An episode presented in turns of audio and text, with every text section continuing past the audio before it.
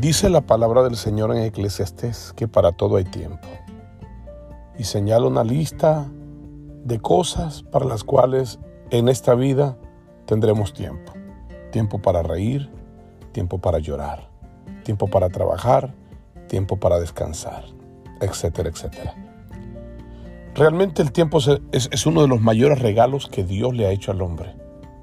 Pero el enemigo que sabe eso procura distraernos para que no aprovechemos bien el tiempo. El apóstol Pablo le dijo a los efesios que miraran bien cómo, andaban y que anduvieran sabiamente aprovechando bien el tiempo porque los días son malos. Una de las cosas que el hombre desperdicia más es el tiempo. Y cualquiera diría, yo no desperdicio el tiempo, porque yo paso ocupado trabajando. No sé si se ha dado cuenta que siempre tratamos de eh, enfatizar o sobresalir cuando queremos defendernos de, esta, de este tema. Pero mira, aprovecha bien el tiempo. No, yo lo aprovecho y lo que señalamos es precisamente el trabajo.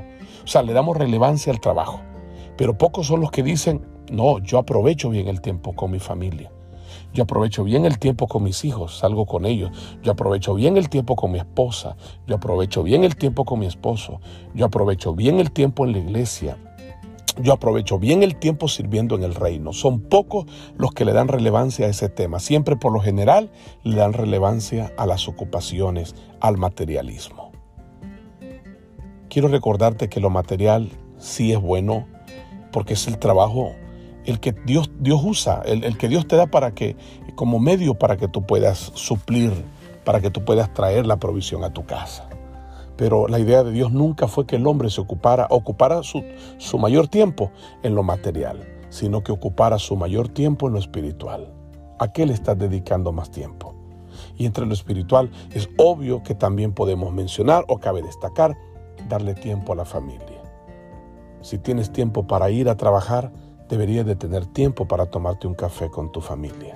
Deberías de tener tiempo para sacar a pasear a tus hijos. Deberías de tener tiempo para compartir con tu esposa, con tu esposo.